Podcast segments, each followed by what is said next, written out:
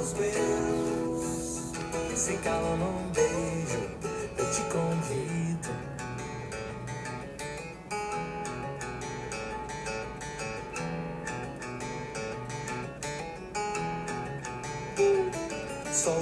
Os morangos que estavam escondidos. E alguns camelos que de fato são dromedários. Os poucos copos que ainda restaram vazios. Além dos pêssegos maduros não descascados. O orc não entrou quando fechei o vidro. E a toalha que... Bom dia, comunidade Gol New. Bom dia, bom dia, bom dia para você ao vivo aqui no Clubhouse. E agora Clubhouse em Android também no Brasil. Então, vamos que vamos aí. Quem também nos escutava no Spotify, agora pode escutar ao vivo. E para você que escuta no Spotify, bom dia, boa tarde, boa noite, né? Nosso diário aqui com as informações, day assets mais relevantes para a gente tomar boas decisões digitais com governança, inovação, controle, compliance e tudo mais. E com o Nando Reis também, com o Nando Reis e com o Sebastião Reis, aquele mesmo do O Mundo é Bom Sebastião, para quem é das antigas aí do pop rock cancioneiro brasileiro, vai lembrar que o garoto cresceu aí e agora os dois, Nando e Sebastião, gravaram é, e lançaram essa se- semana passada um novo um novo disco, novo disco, será que pode chamar assim? um novo EP. Enfim, vamos deixar aqui o queridíssimo Nando Reis. Nós somos a e diariamente, em 30 minutos, um pouco mais, um pouco menos, é, a gente tenta trazer aqui as informações mais relevantes, né? Cada vez maior nossa audiência lá no Spotify, muito feliz com os elogios e tal. E a gente tenta trazer aqui com muito carinho ah, e você que está ao vivo também pode participar com a gente, né? Ah, pode entrar aqui, pode colocar pontos que sejam relevantes, eh, conteúdos que você ache super importante compartilhar aqui, ou análises até ah, do- dos, dos itens que nós trazemos aqui diariamente, nesse espírito de construção coletiva de saberes. Pois bem, vamos lá, vamos aqui. Hoje vamos deixar aqui o nosso queridíssimo Sebastião e o pai dele, o Nando Reis, né? Vamos deixá-los aqui. Eles voltam no final para abrilhantar aqui a nossa manhã, para nos inspirar. Uma manhã ensolarada aqui na Era do Gelo, é, em Curitiba. E muita gente aí conectando, o pessoal chegando ao vivo aqui no Clubhouse. Vamos passar então algumas informações muito interessantes. Primeiro, ah, o anúncio do Mercado Livre, né? do garoto Henrique do Brugas, né? que nada mais nada menos é um dos co-founders lá do, daquela Scale Up sensacional que começou aqui no Brasil, mas está nos Estados Unidos, né? que é a, a, a Brex, né? E eh, ele foi, o Henrique foi convidado então para ser conselheiro de administração, né? do Mercado Livre, né? Então muito interessante. Ele vai substituir o, o Mick, né? O Mick Malka, que foi aquele lendário investidor pioneiro da internet que construiu a Ribbit Capital, né? É, fez dela uma das maiores fintechs de mercados emergentes, segundo consta aqui no no Brasil Journal, né? Então o Henrique é, se eu não me engano, ele tem menos de 30 anos, né? E, e- e bem menos, inclusive. né? Se alguém aqui tiver no, no Clubhouse e puder confirmar para mim, mas é, certamente ele é um, um garoto aí.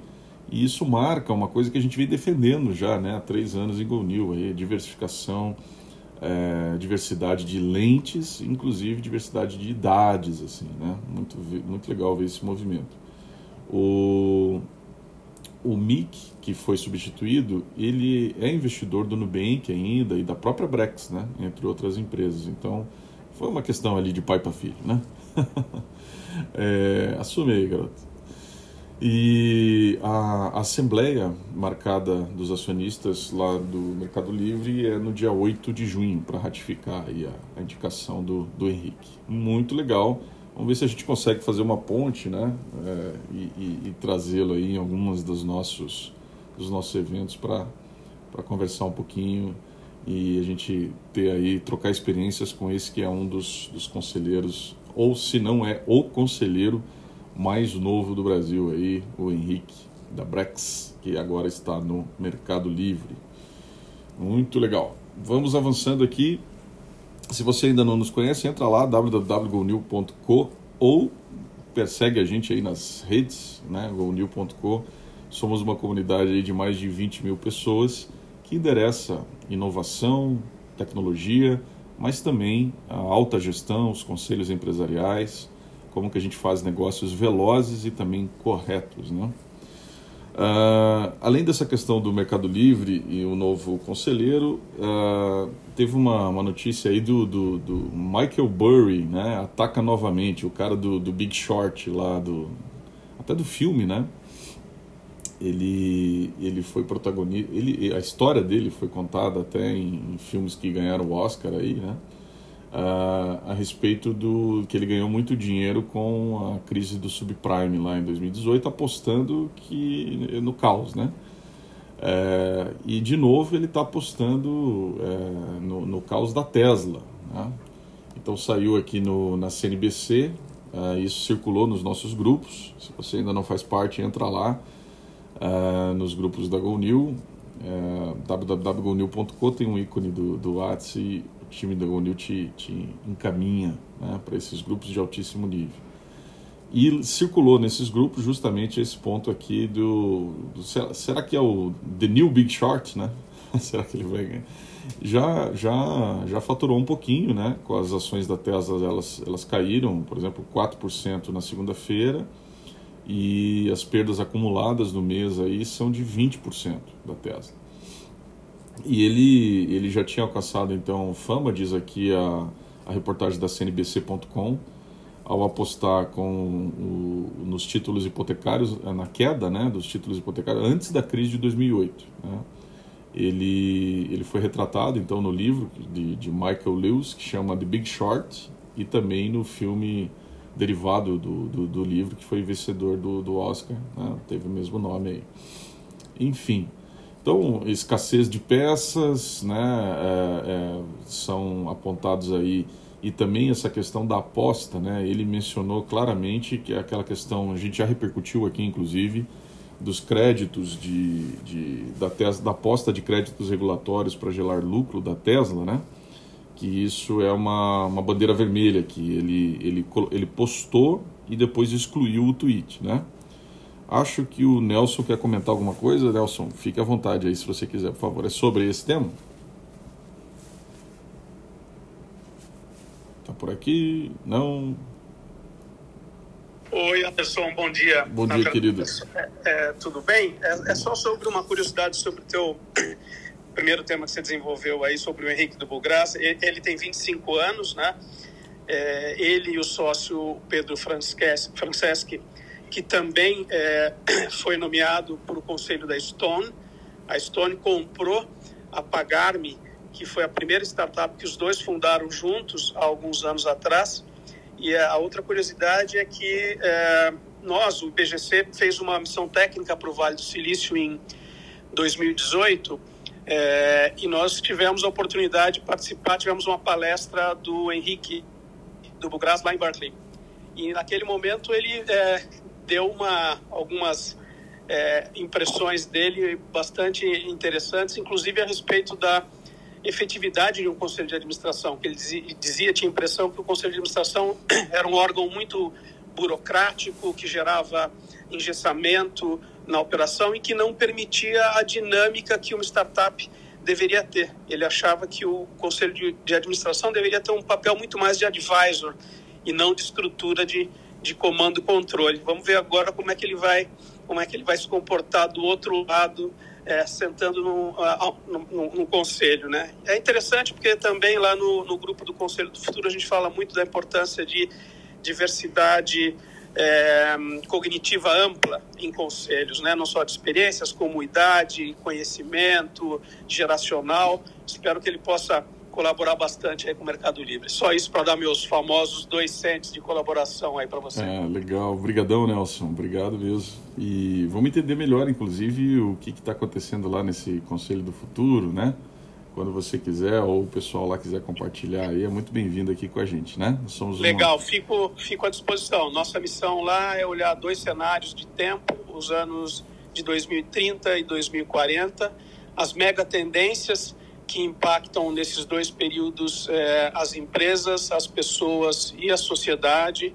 Utilizar algumas metodologias, como, por exemplo, o Future Back, a gente tem um projeto em parceria ali com, com a UI, e ajudar a trazer para o período de hoje, o dia de hoje, como nós vamos conseguir ajudar os conselhos e a governança a enfrentar esses desafios é, de transformação acelerada. Fico à tua disposição aí para quando você achar que seja adequado aí compartilhar com, com o pessoal é, um pouco do nosso trabalho lá. Legal, legal. E da mesma forma, cara, a gente tem um, não sei se você viu recentemente, nós publicamos, né, esforços aí de construção coletiva aqui da comunidade que dão conta já de um de um primeiro artefato, né? Que foi o, o livro chamado, uh, primeiro, As Novas Funções dos Conselhos, toca bem esse ponto né, que você está tá comentando do Henrique, né? E, inclusive, a gente está tá fazendo um trabalho sensacional de colocar isso em perspectiva, né? As funções dos conselhos, no âmbito do programa C2I, elas são colocadas em perspectiva aos estágios. Discutimos isso na minha aula ontem, inclusive, e teremos uma nova aula no sábado, onde a gente coloca é, as funções em perspectiva a mentoria, né, advisor, conselho consultivo, conselho de administração, até em relação às novas funções que comitês precisam ter e tal. Então esse é um primeiro, um primeiro ponto que fica bem à disposição aqui de vocês aproveitarem. E o universo, né? O universo também apontou ali uma série de, o novo guide GoNew apontou uma série de fatores de pressão que a gente vem trabalhando desde o meu livro publicado lá em 2000, escrito em 17, né? Que tinha 10 fatores de pressão da nova economia na governança. E eu fico muito feliz de ver esse cenário aí sendo discutido é, é, é, com perspectivas mais para frente. Então vamos juntar esforços aí, Nelson, né? Vai ser muito legal. Obrigado aí. Mari... Perfeito. Conte com a gente aí, Anderson. Obrigado, um abraço, saudades de você. A última vez que nos vimos foi num evento em 2019 do IBGC que você fez uma abertura para a gente, a gente estava repercutindo a nossa visita ao Web Summit. Um é, abraço, até é mais. Obrigado, querido. Fala, Mari. Nós só pegando uma carona aí, bom dia a todos, bom dia, Anderson, pegando uma carona no Nel, com o Nelson.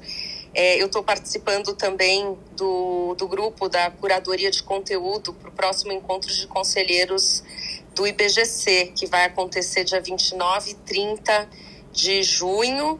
É, então, Ricardo Lamenza, Ricardo Rochel, Leonardo Rocha, o Denis Balaguer e Silvio Dulinski, então vários aí que participam desse, dessa comissão do Conselho do Futuro, é, integram esse grupo da curadoria e acho que vai ser bastante interessante. A gente vai trazer é, palestrantes, na grande maioria do exterior, pessoas para falarem sobre ética, inteligência artificial, por exemplo, e toda essa dinâmica de cenarização aí de futuro que o Nelson comentou. Então não conheço o Nelson, mas estamos junto aí, Nelson. Muito legal. Tamo junto, Mariane. Um abraço. E a gente se encontra, se encontra por aqui. Que legal, que legal. Vamos juntos aí. É, seguindo então, uh, eu, eu, vinha falando do, da questão do, do Michael, né? Do, do, e do, do New Big Short aqui. E, enfim, ele, ele aposta em 530 milhões, então, de dólares são as posições que ele tem hoje. É, ele está apostando essa, essa grana toda na, na, na, queda da Tesla. Vamos acompanhar aí, que agora a gente tem um, um, um duelo interessante. Elon Musk o cara que mais é, ganhou com, com algumas apostas de quedas aí.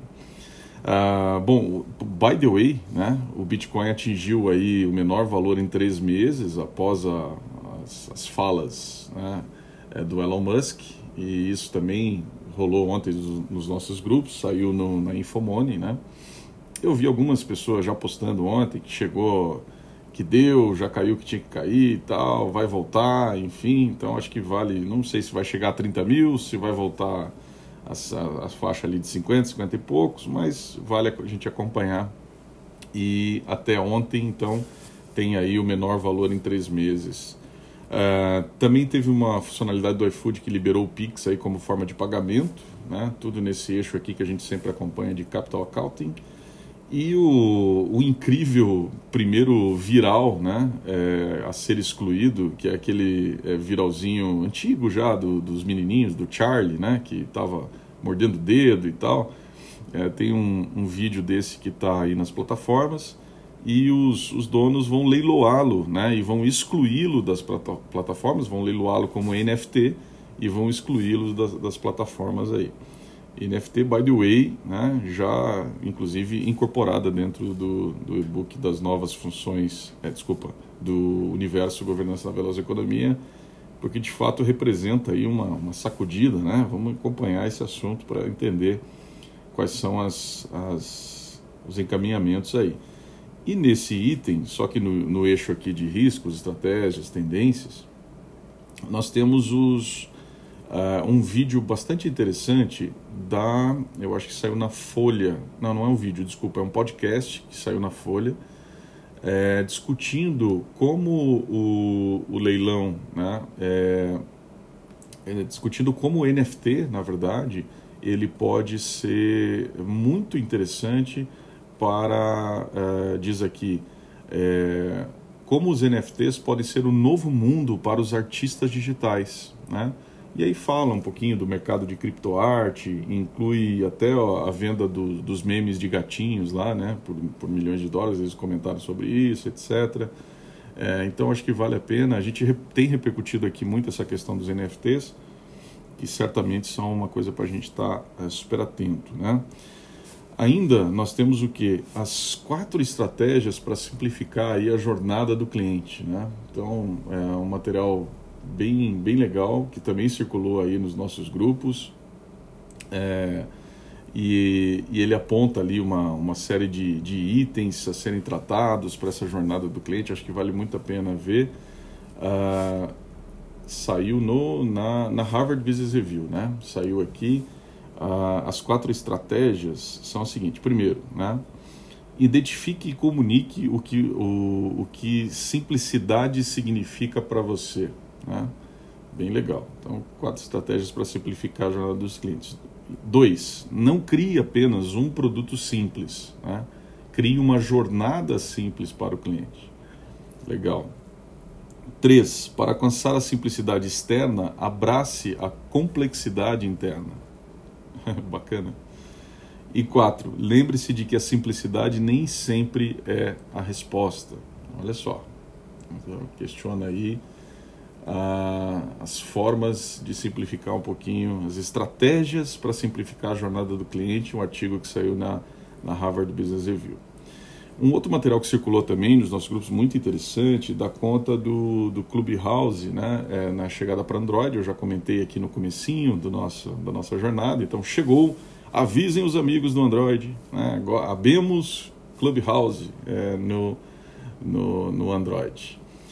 É, um outra, uma outra é, link bem legal saiu no Valor, o seguinte: companhias ganham valor com digitalização e inclusão. Né?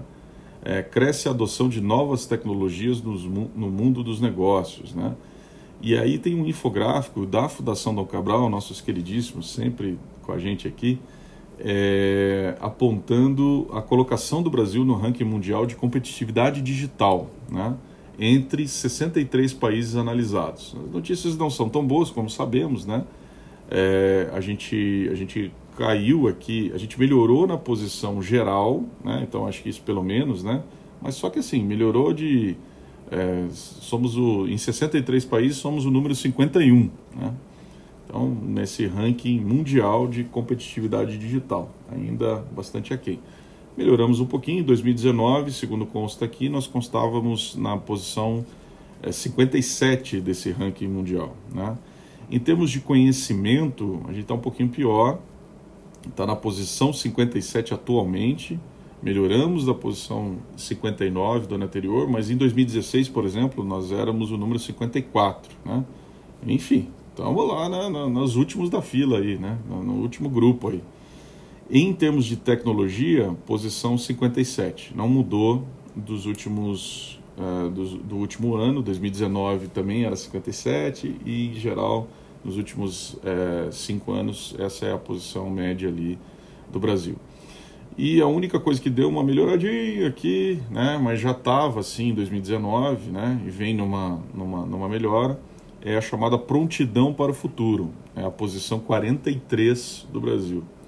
Enfim, bastante é, trabalho a gente tem, né? Então, quanto mais é, iniciativas se levantarem para isso, é, acho que é, é, ótimo, né? Uma delas, inclusive, dá conta aqui o valor nessa reportagem, fala da, da Social Good Brasil, né? Uma, uma sociedade é, civil com sede em Floripa, né? Da queridíssima Fernanda Bornhausen, Aliás, vamos convidar ela para estar tá por aqui, né? Floripa sempre nos encantando e trazendo coisas boas, né? Ela lançou um projeto de educação digital nas escolas públicas brasileiras, né? Diz aqui, abre aspas para Fernanda aqui, para o valor. Nossa proposta é usada, democratizar o uso de dados no país. Né? Vamos ver se a gente convida ela para falar um pouquinho disso e também para a gente juntar os esforços com um projeto muito bacana, muito bonito que nós temos que chama uh, Master Social, né?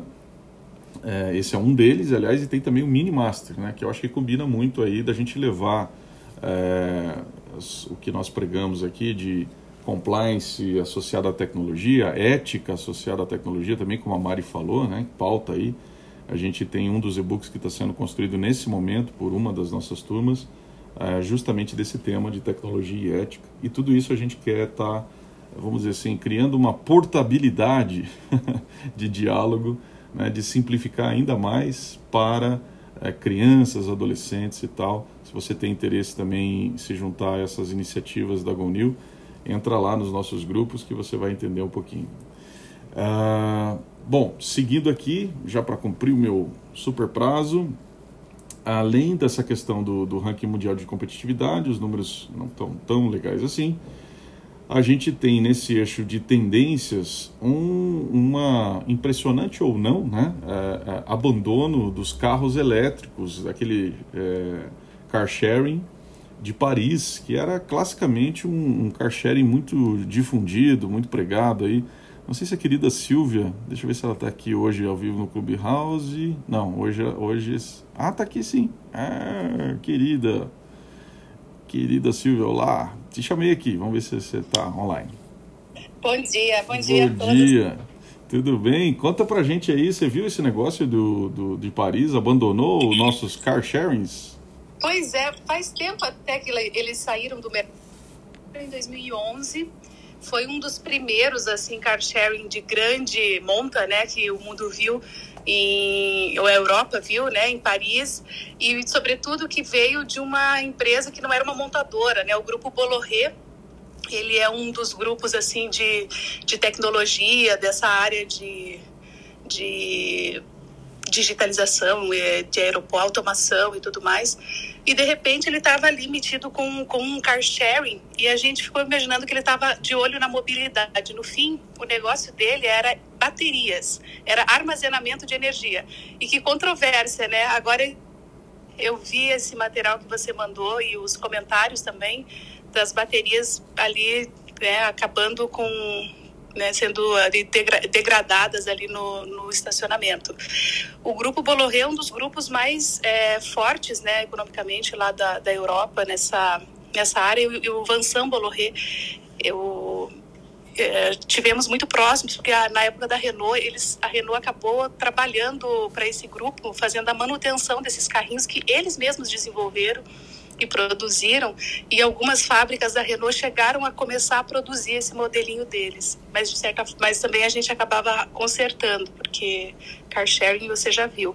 Mas é interessante isso, eu acho que vai repercutir muito ainda, é só o começo né, do, dessa história das, das reciclagens das baterias tem vários estudos interessantes, por exemplo, da Nissan aqui a UFSC, que você falava de Santa Catarina, que estão utilizando as baterias usadas do LIF para é, armazenar energia, por exemplo, gerada pela fotovoltaica ali também da UFSC e postes de energia que estão sendo alimentados à noite eles são é, iluminados com base nessa energia armazenada. E outros estudos, né, de vários aí a ANEL esse ano é, 2018 lançou uma chamada de mobilidade é, elétrica, das quais muitos projetos que acabaram saindo em 2019 e estão acontecendo aí são relacionados ao armazenamento de energia nas baterias usadas.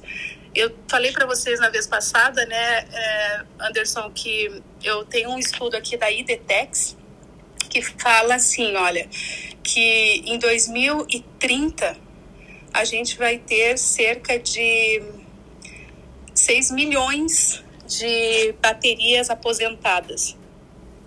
Então, esse negócio aí da essa cena aí, vamos dizer, da, da Autolib, do grupo Poloré, é uma só uma amostra do que vem pela frente, né?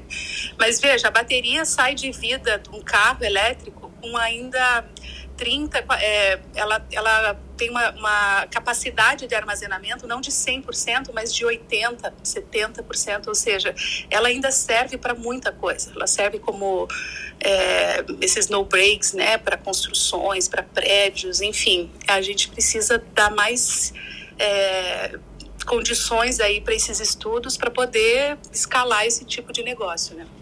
A Itaipu, por exemplo, ela tem um projeto lá remoto no interior da Amazônia, com baterias. É, de, na, na, ocasião que eu trabalhei com eles, eram as baterias de sódio, né?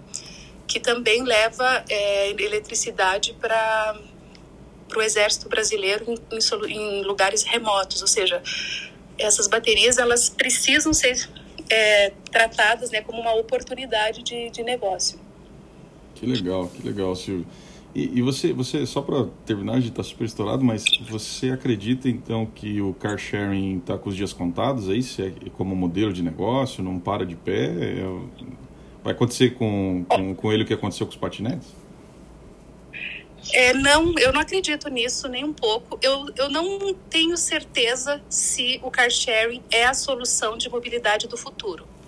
Eu não tenho essa certeza. Eu, eu tenho certeza que quem tiver hoje operando um car sharing, ou como a Boloré fez, ou como a é, outras né, operadoras de car sharing, quem tiver a mão dos dados e também da operação é quem vai estar mais perto da resposta da mobilidade do futuro. Isso eu acredito.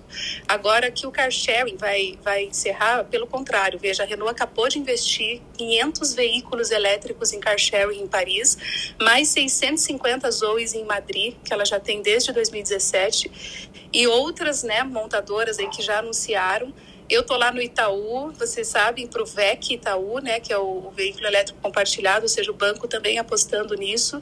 Eu não acredito que o car sharing vai, vai morrer de jeito nenhum. Legal. Ele só vai é, o elétrico só, só tem um caso de amor assim incrível com, com o carro elétrico, o car sharing carro elétrico que está explodindo essa, essa história pela simplicidade né, da, do abastecimento e da, do, da recarga. E eu acredito que aqui no Brasil, sobretudo, o negócio é difícil fechar a conta, né? Como falávamos sempre nas aulas lá do, do Masterclass, porque um carro de 200 mil e você ter que vender um minuto a 60 centavos, né? 70 centavos, senão a pessoa decide de Uber. Mas é uma conta que tem jeito de fechar. A gente já sabe que existe porque tem gente já ganhando dinheiro com isso na Europa. Legal, legal.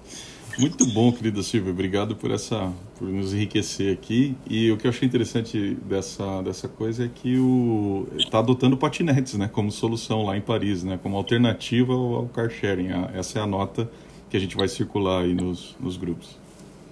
Sim, a mobilidade de, de é, levíssimos, né, que a gente chama, ou, ati, ou, ou a mobilidade dos veículos levíssimos, ela é sobretudo agora na pandemia, que a gente viu isso, né, bastante, do, diminuindo as aglomerações.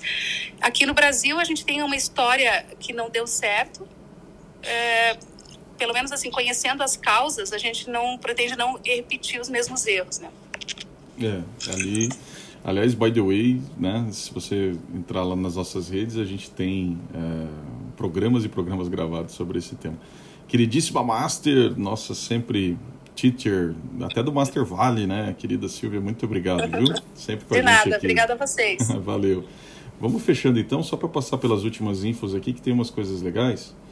É, os bancos norte-americanos que vão cortar 200 mil empregos na próxima década, né? Saiu no Financial Times, esse link vai estar à disposição de todo mundo aí nos nossos grupos. Os perfis falsos do Elon Musk, né? Que roubaram mais de 10 milhões de reais já em criptomoedas E os jovens que estão mais propensos a cair nesses esquemas cripto, né? Também saiu aí uma matéria no Money Times sobre essa questão do perfil das pessoas que normalmente têm, têm caído. É, uh, e, por fim, uh, duas questões muito legais aí. Primeiro, tem um reporte muito bacana de todas as aquisições lá no nosso espaço Community Reports é, tem dois materiais novos. Um é que a economia que move as empresas e o mundo, e o segundo que também rolou nos nossos grupos, que é muito legal, que dá conta da, das aquisições é, feitas pelas, é, pelas big techs, as estratégias ali colocadas e tal. Então vale super a pena dar uma olhadinha. Nosso, lá no nosso site tem um espaço é, para esses reportes que rolam na comunidade. É só entrar em www.gonil.com, acessa lá a comunidade e aí sem nenhum sign-out, paywall, nada disso, você consegue baixar lá. Na verdade, não é nem lá. A gente só fez um sumário e aponta para as origens, né, pro, preservando aí o capital intelectual de quem, de quem gerou isso. É só um, um resumo, um, um, um, sumarizador.